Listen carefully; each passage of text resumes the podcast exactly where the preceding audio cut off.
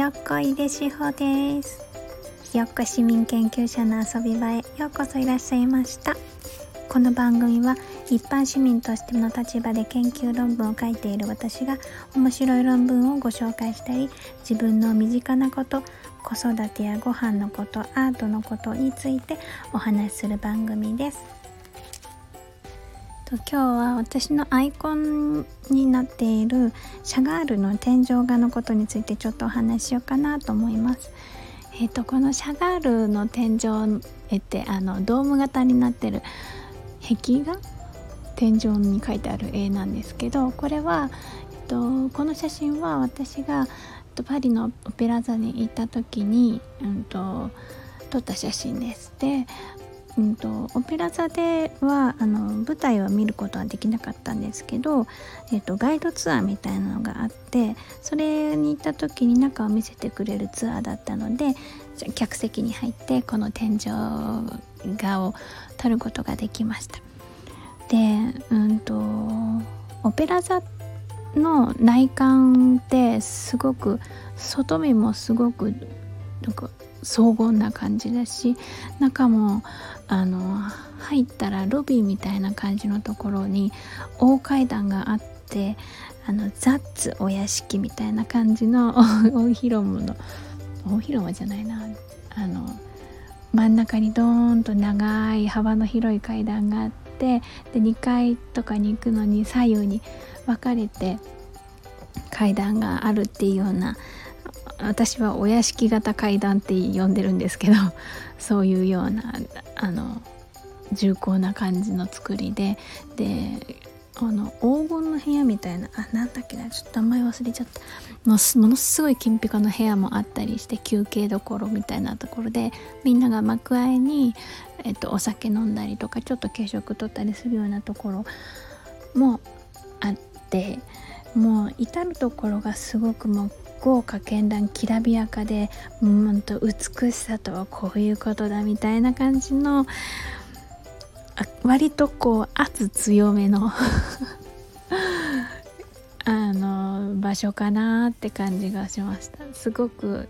それがあのおおって誰でもがおおって思える感じのところではあるけれども私がこのシャガールの天井絵がすごく好きなのはあの柔らかさがあるっていうかそういう風な場だからこそあのあったかみっていうか人間味みたいなものがすごく溢れてる作品なんじゃないかなって思ってます。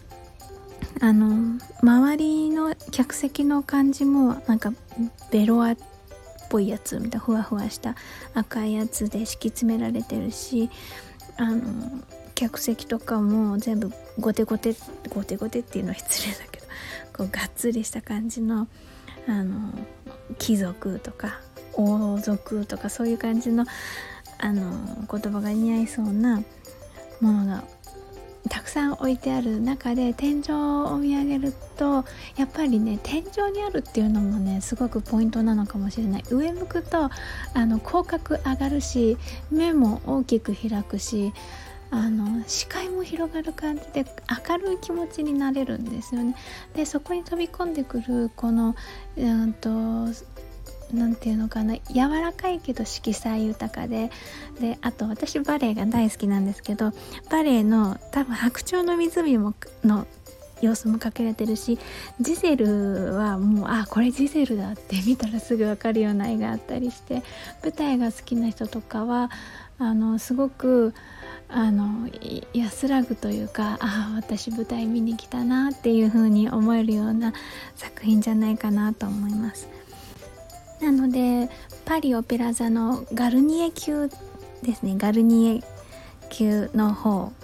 のオペラ座で私がやっぱり一番大好きなところはこのシャガールの天井の絵です。このタイトルもあるんですよね。夢の花束っていうタイトルらしいで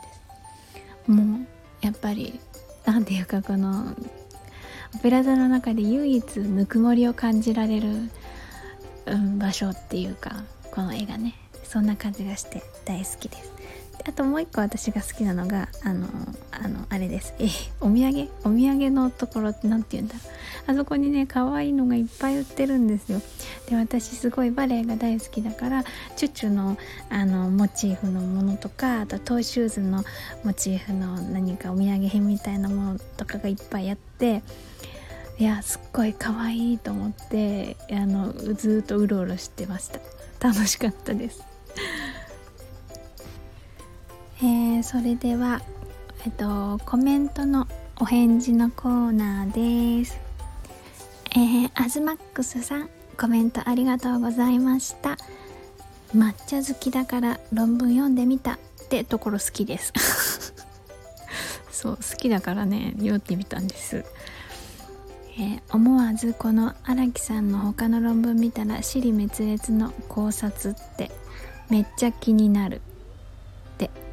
いただきました。ありがとうございます。このね死滅裂っていうキーワードが入った論文を荒木さんが書かれてたっていうことなんですけどこれちょっと調べてみたら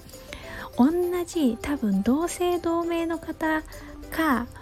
あるいはこの荒木さんが途中で、